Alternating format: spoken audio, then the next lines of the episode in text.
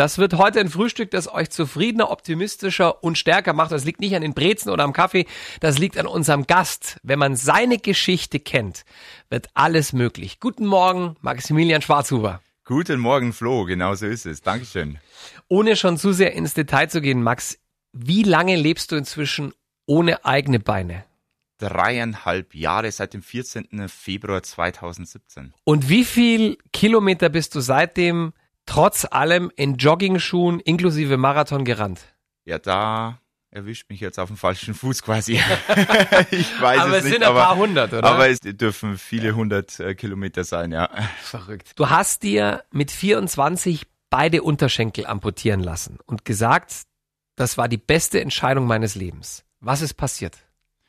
Ja, genau so war es. Ich habe mit zwei Jahren Mittagsschlaf gemacht und von diesem Mittagsschlaf bin ich mit einer Querschnittslähmung aufgewacht, konnte meine Füße nicht mehr bewegen, nicht mehr spüren und über die Jahre durch diese fehlende Sensibilität habe ich mich immer wieder verletzt. Du kennst das vielleicht auch, wenn du so einen kleinen Stein im Schuh hast, das, mhm. das hältst du nicht lange aus, du, du wirst wund, du bekommst äh, Verletzungen und das habe ich nie gespürt und ich habe mir auch mehrfach meine Sprunggelenke gebrochen und solche Dinge. Das hast du auch nicht gemerkt? Das habe ich auch nicht gemerkt, ja. Tatsächlich habe ich mir beide gebrochen hintereinander und dann erst ein paar Monate später, weil ich Schmerzen im Knie hatte, ist es überhaupt aufgefallen, dass meine Sprunggelenke komplett durch sind.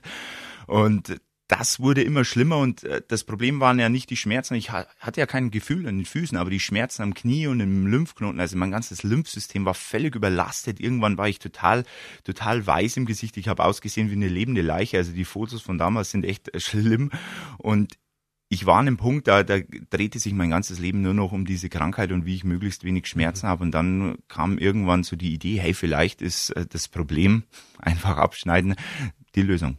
Und das hast du dann getan? Das habe ich dann getan, ja, genau. Mit 24? Mit 24. Hat dich jemand versucht umzustimmen? Nein, tatsächlich, ich habe da sehr viel Glück gehabt in meinem Umfeld. Meine, meine Freunde, meine Familie, die waren alle voll hinter mir und auch die, die gesagt haben, hey, ist krass. Die haben dann gesagt, okay, wenn ich deine Geschichte höre, dann verstehe ich das auf alle Fälle, dass du das vorhast. Als du damals vor dreieinhalb Jahren ähm, nach der Amputation aus dieser Narkose aufgewacht bist, was hast du als erstes gemacht? Ich habe die Krankenschwester neben mir am Bett gefragt, ob ich meine Füße sehen kann, also die Füße, die nicht mehr da sind. Und die hat gesagt, ja, natürlich, tu die Decke zur Seite. Und ich habe gesehen, okay, die Füße sind weg und ich war komplett erleichtert. Ich war froh, dass das jetzt abgeschlossen ist, dass es auch keinen Weg zurück mehr gibt, dass es nur noch eine Richtung geht. Und damals dachte ich mir und viele nannten mich ziemlich verrückt und nach wie vor, ich möchte gern laufen und zwar zehn Kilometer und ich wusste, da gibt's einen Lauf bei mir in Wollensach, in meinem Heimatort und ich hatte ja 136 Tage Zeit, um von der Amputation bis zu diesen zehn Kilometern zu kommen. Du bist so ein krasser Typ, Maxel. Du hast, glaube ich, sogar nur im Rollstuhl, im Krankenhaus, ein paar Tage nach der OP hast du schon angefangen zu trainieren, ne? Ja, genau. Also im Murnauer Krankenhaus, da wurde ich ja amputiert. Da ist der Vorteil, man hat ein super gut ausgestattetes Fitnessstudio und ich bin dann so zwei, drei Tage nach der Amputation, als es dann einigermaßen ging, in das Fitnessstudio und habe dann jeden Tag so zwei Stunden trainiert. Erstmal mit den Armen, um ein bisschen Ausdauer zu bekommen und dann Krafttraining und weil die Füße waren ja noch nicht fit. Aber ich wollte einfach, sobald ich die Prothesen bekomme und sobald ich auf Reha komme, wollte ich fit sein und nicht erstmal irgendwie Kondition aufbauen mhm. müssen, sondern dass die schon da war und das hat dann wirklich sehr gut funktioniert. Der Mann hat keine, keine Zeit verschwendet, das kann man so sagen. Ich kenne niemanden, der sich mit 24 beide Unterschenkel hat amputieren lassen und seitdem beinahe jeden Tag Witze drüber macht. Wie kann man beide Haxen verlieren, aber sein Humor nicht? Ich denke, es ist wichtig, dass man seinen Humor nicht verliert, genau deshalb, weil man mit Humor sehr viel leichter gewisse Dinge akzeptieren kann und mit, mit Humor fällt vieles leichter und man nimmt sich selbst nicht so ernst. Ich, ich merke das immer wieder, wenn ich mit anderen, ich habe ja mit vielen Leuten zu tun, die amputiert sind, denen irgendwelche Gliedmaßen fehlen in meinem Freundeskreis und ich glaube, vor einem Jahr, da habe ich mich mit ein paar Leuten getroffen, so ein, so ein Tisch mit zehn Leuten im Biergarten. und jeder, jeder hat irgendwas. Jedem hat irgendwas gefehlt, ja, also körperlich. Und da, da saßen wir so und plötzlich sagt einer, hey Leute, kann es sein, dass mehr Leute am Tisch sitzen, als Füße unterm Tisch sind? Und dann, dann dann haben wir nachgezählt und tatsächlich, es waren äh, zehn Leute, glaube ich, am Tisch und neun Füße unterm Tisch, weil viele Beiseitsunterschenkel amputiert waren. Und ja, solche, solche Geschichten entstehen dann und dadurch fällt's einem selbst leichter, das zu akzeptieren, aber auch jemand anders, weil natürlich, wenn mich jemand sieht hier mit kurzer Lederhose und sagt, oh Gott, der hat keine Füße mehr, da, was darf ich sagen, was darf ich ja. nicht sagen, ja, weil natürlich die meisten Leute sind peinlich berührt wahrscheinlich oder oder vorsichtig. Ja, natürlich, weil diese Political Correctness in unserer Gesellschaft auch so hoch gehypt wird. Ja, du darf, was darfst du sagen, was nicht? Wie greifst du jemanden schon an? Und dem möchte ich aber aktiv entgegenkommen und selbst einen Witz über mich machen und dann merken die schon, okay, der nimmt's locker, ich darf mal Fragen stellen oder so. Die haben diese Angst nicht mehr davor, Ablehnung zu erfahren. Und das ist ja. mir ganz wichtig, dass ich dieses Tabu wirklich aufbreche, aufsprenge und dafür ist Humor eben einfach genial. Es gibt ja auch echt lustige Amputationswitze. Ja, ne? aber also, hallo. Also das, das. Ich habe mir als Kind schon erzählt. Sagt der eine zum anderen, siehst du die heiße Blondine da hinten? Sagt der andere, ja, ich habe schon ein Auge auf sie geworfen, der Leprakranke. ja, genau. Hilft das, wenn Mädels mit dir flirten? Weil das, also diese Prothesen machen dich ja einzigartig. Ja, genau, tatsächlich. Also das Einzigartige ist, ist durchaus ein Vorteil. Das merke ich, wenn, wenn man damit umgehen kann, dass man etwas anderes hat, dass man einzigartig anders ist, dann ist es definitiv ein Vorteil, weil das haben andere nicht und ich mache noch irgendwelche Witze drüber und das ist natürlich ein großer Vorteil dann. Also der Einstieg, der ja bei den Leuten immer den beim Flirten immer so schwer fällt, ne? Den hast du schon. Den habe ich schon, ja, weil ich in, in irgendeinen Quatsch mache und äh, vielleicht fällt, fällt das den Mädels nicht gleich auf, dass ich wirklich was hab mit den Füßen und so, und die checken es noch gar nicht und bis die es dann checken, Stell mal vor, du gabest eine attraktive Bayerin äh, auf einer Bierzeltfeierei äh, auf und am nächsten Morgen schlägt die die Bettdecke zurück und fällt in Ohnmacht. Das wäre natürlich schon übel, wenn die das so spät erst merkt, ja. Oder sie kann sich nicht mehr dran erinnern. Ja, das wäre das wäre noch übler, aber ich, ich glaube, das hatte ich bisher noch nicht. Das wollte ich gerade indiskret fragen, aber okay. Es hat auch Vorteile, wenn man keine Beine mehr hat, sagst du, ne? Welche? Ja, also ich äh, appelliere da nur an alle Frauen, ja, wenn es wenn's im, wenn's, ich sage immer, wenn es im Winter kalt ist, aber für, für ich glaube, die meisten Frauen ist es immer kalt, zumindest ja. an den Füßen. Das, das, ist definitiv ein Vorteil. Äh, die Probleme habe ich nicht mehr. Wie oft kommt es vor, dass Menschen dir ihren Platz im Bus anbieten? Nie. Das nicht. Ne? Nie. Wenn also, du ein junger Kerl bist, ob mit oder ohne Prothese. Ja, und ich komme dann in, in, den, in den Bus, in den Zug reingestürmt und dann. Da sind keine Fragen mehr offen. Da sind keine Fragen mehr offen normalerweise. Also das ist, das ist tatsächlich. Äh, ich habe mir da noch nie Gedanken drüber gemacht, aber tatsächlich, ich brauche, ich würde auch niemals einen einfordern. Also ja. äh, ich mache einen frei, wenn wenn eine, eine ältere Dame oder Herr ist, äh, wo ich denke, okay, hat noch noch alle Füße, aber äh, mit 90 äh, dürf, dürfen wir dann gerne Plätze tauschen. Zu welchen Gelegenheiten ziehst du die Prothesen auch mal aus? Zum Schlafen. Jede Nacht. Jede Nacht, ja. ja. Also die Stümpfe müssen schon irgendwo dann wieder Regeneration bekommen. Und das bekommen sie über Nacht. Und ansonsten, wenn ich gerade, je nachdem, wie gerade die Lage ist, Probleme habe mit irgendwie Stumpfproblemen, dann auch gerne mal, wenn ich am Schreibtisch sitze oder so. Mhm. Und äh, ansonsten habe ich die aber den ganzen Tag über an. Wie hast du die Kurve gekriegt? Also auch im Kopf, weil du hättest dich auch verkriechen können. Ja, tatsächlich. Ich habe mich auch verkrochen. Das war äh, ganz lange vor der Amputation. Ich hatte ja viele Probleme mit meinen Füßen, viele Schmerzen, konnte viele Dinge nicht tun und äh, enorme Selbstwertprobleme. Und für mich hat aber irgendwann war so der Punkt, dass ich sage, ich möchte etwas ändern. Wenn ich schon körperlich nicht mithalten kann, dann möchte ich mental etwas schaffen. Und ein ganz entscheidender Punkt ist äh, die Selbstakzeptanz. Also ich kann natürlich entweder dagegen ankämpfen, was ich für Probleme habe. Das kann auch sowas Banales sein wie die Körpergröße. Ich mhm. bin nicht groß genug. Äh, ja, was du jetzt bist, du bist groß? Ich bin groß genug, ja. zumindest äh, mit Prothesen, weil ohne ja. Prothesen bin ich bloß 1,60.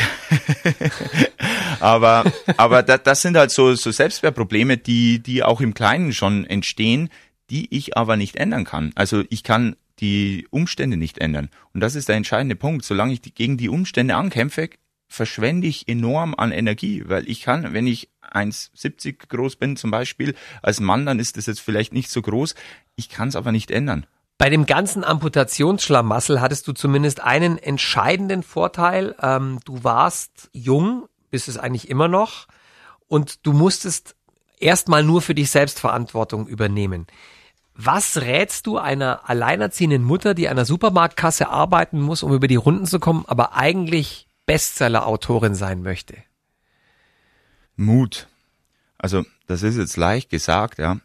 Aber Mut entsteht dadurch, dass man Angst hat und etwas trotzdem wagt. Und wenn man als alleinerziehende Mutter an der Supermarktkasse sitzt und eigentlich Bestseller-Autorin sein möchte, dann braucht es Mut, einen neuen Weg zu gehen, neue mhm. Schritte zu machen. Und das Beste dabei ist anfangen. Mhm. Der erste Schritt ist der schwierigste, ne? Ja, ist das Schwierigste. Und wenn man da mal drin ist, dann funktioniert's auch, wenn man das macht, was einem Spaß macht, wenn man die Leidenschaft, der Leidenschaft nachgeht. Mhm. Was, wenn mal was nicht klappt? Weitermachen. Das ist äh, so banal wie einfach. Man sieht ja immer nur bei den Leuten, die Erfolg haben und auch bei mir, man sieht immer nur das, was geklappt hat. Ich wollte immer Berufspilot werden und ich habe aber schon allein, weil ich nicht gut sehe, habe eine Hornhautverkrümmung und so weiter. Und dann fehlen mir natürlich noch meine Füße, das da würden jetzt die meisten Leute nicht einsteigen in das Flugzeug, ähm, dann geht das einfach nicht. Und ja, das ist ein Traum, den ich mir nicht erfüllen konnte, zumindest so nicht. Also ich kann trotzdem den äh, Privatpilotenschein machen, was ich äh, definitiv noch machen werde und dann mit einem Ultraleichtflugzeug durch die Gegend düsen. Du bist letztes Jahr, wir haben es gerade gehört, den München-Marathon gelaufen, trotz massiver Schmerzen in deinen wunden Stümpfen. Dein Arzt hätte dir wahrscheinlich äh, nach der Hälfte bei 20 Kilometern gesagt, lass gut sein, Max. War es das am Ende trotzdem wert? Ja, mein Arzt hätte mir vor Marathon schon gesagt, äh, lass, lass gut, gut, sein. sein. ja, ich hatte ein ziemlich krasses Ekzem am Stumpf und das war lila und schon dunkellila noch vorm Start. Für mich war es der erste Marathon. Für mich war es unfassbar wichtig, diesen Marathon auch zu schaffen und für mich war es nach der Hälfte, nach 21 Kilometern, dachte ich mir so, du hast jetzt schon so unfassbare Schmerzen am Stumpf. Entweder du hörst jetzt auf, oder du boxst es wirklich bis zum Schluss durch. Und dann dachte ich mir, ja gut, ich möchte. Jetzt bist du eh schon auf dem Weg. Ich also, bin jetzt eh schon auf dem Weg ja. und morgens früh aufgestanden. Also, also machen wir das Ding zu Ende. Der Mann und ist sehr praktisch. Nochmal würde ich das unter diesen Umständen nicht mehr machen, weil es mir dann doch nicht mehr wert ist. Also das nächste Mal beim nächsten Marathon gehe ich gesund und fit mhm. an den Start. Du hast ja mit zwei Jahren einen Mittagsschlaf gemacht, bist aufgewacht, warst gelähmt, hast deine Beine nicht mehr gespürt. Heute hast du keine Unterschenkel mehr. Die hast du dir amputieren lassen vor dreieinhalb Jahren. Das war ursprünglich ein Impffehler. Ein Impfschaden, ja, genau. Ein Impfschaden. Heißt? Ja, heißt es, äh, bei Impfungen treten immer wieder Komplikationen auf und das äh, Guillain-Barré-Syndrom, wie sich diese Krankheit nennt, das ist äh, häufig auch als, äh, als Impfschaden äh, deklariert, tritt häufiger nach Impfungen auf und das war eben bei mir auch der Fall nach der Dreifachimpfung, die es damals gab. Mhm. Wie oft kommt sowas vor? Bist du einer aus zehn Millionen oder ist es häufiger? Ja, also ich bin kein Arzt, ich bin kein Mediziner, das kann ich jetzt nicht wirklich sagen. Ich kenne es von mir, ich kenne auch ein paar andere, die betroffen sind. Eine statistische Aussage ist das aber nicht. Wie hat sich dein Kinderarzt damals ähm, gerechtfertigt und zahlt da am Ende jemand Schmerzensgeld?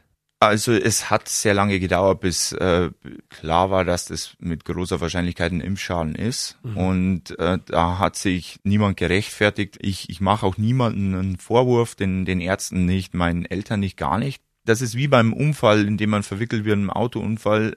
Wenn man irgendwie selbst auch betroffen ist, einen Schaden davon trägt, dann kann man natürlich ein Leben lang verbissen sein und sagen, ja, hätte, wäre doch der und so weiter bringt nichts mehr. Es bringt nichts mehr, ja. Und äh, dann bleibt man immer in der Vergangenheit hängen. Und ähm, ich möchte aber schauen, dass ich jetzt lebe und da hat die Vergangenheit nicht mehr viel zu suchen. Was machst du, wenn nächstes Jahr ein Corona-Impfstoff auf den Markt kommt?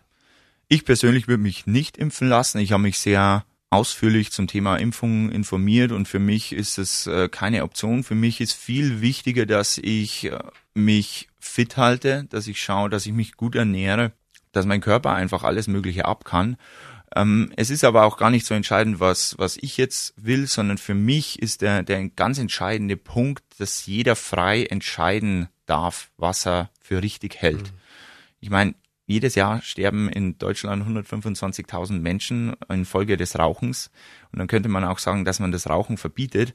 Ich bin aber ein sehr, sehr freiheitsliebender mhm. Mensch und ich sage, jeder sollte trotz allem, auch wenn jeder sieht, dass das schlecht ist für die Gesundheit und damit auch schlecht für, für das ganze Gesundheitssystem und für alle eine Belastung, ich finde trotzdem soll jeder frei entscheiden dürfen, was er für seine Gesundheit für richtig hält mhm. oder nicht. Jetzt ging ja dieser Impfschaden bei dir auf diese Masernimpfung, glaube ich, zurück. Ne? Genau. Ne? Das ist ja, die ist ja seit 1. März, äh, ist das Pflicht.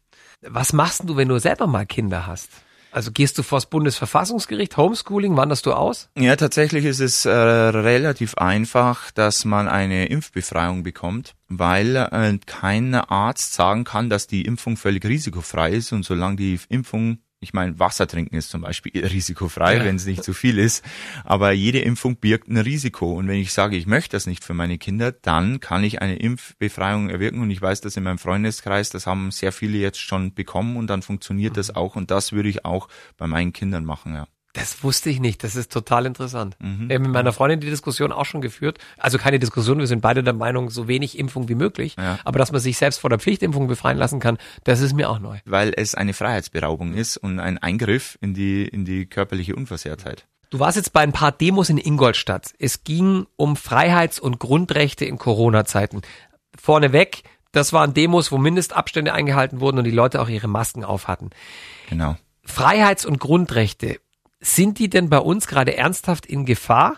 Ja, das ist natürlich eine, sehr strittige Frage. Ich würde nicht sagen, dass die ernsthaft direkt in Gefahr sind, aber wir entwickeln uns in eine, in eine Sicherheitsgesellschaft. Das sehe ich gerade. Es wird ja oft, oft gesagt, ja, die, die Wirtschaft ist nicht so wichtig wie die Gesundheit. Aber was viele nicht sehen, ist, dass die Wirtschaft unser, und unsere Gesundheit, unser Gesundheitssystem, dass das Hand in Hand geht ist unsere Wirtschaft schlecht, geht es auch unserem Gesundheitssystem schlecht mhm. und unserer Gesundheit und andersrum genauso. Die Sozialkassen, ne? Die genau. Gesundheits- und Sozialkassen, die Richtig. sind am Arsch, wenn keiner mehr arbeiten kann. Genauso ist es. Und das ist ganz wichtig zu sehen, dass wir nicht sagen, hier Gesundheit und Sicherheit steht über allem, weil wenn wir, wenn wir sagen, Sicherheit ist das Wichtigste, dann dürften wir nicht mehr aus dem Haus gehen, dann wäre ich gar nicht da, weil ich bin jetzt mit dem Auto hergefahren, das ist mhm. gefährlich. Ich gefährde beim Autofahren mich und andere. Mhm. Sicherer wäre es gewesen, wenn ich zu Hause geblieben wäre. Mir ist auch bewusst, dass ich natürlich einen anderen Blick auf die Dinge habe, weil ich bin dem Tod schon mehrfach von der Schippe gesprungen und ich habe da ein anderes Verhältnis natürlich wie viele andere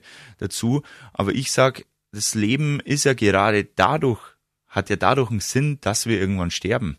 Das, das Problem ist, dass viele so panische Angst vor dem Tod haben. Aber der Tod ist ein, einer der größten Lehrmeister, die wir haben. Es sind ein paar Fragen nicht reingekommen. Max, ähm, der Johannes Haus Herrieden zum Beispiel möchte wissen, wie man ohne Beine beim Triathlon bitteschön schwimmt.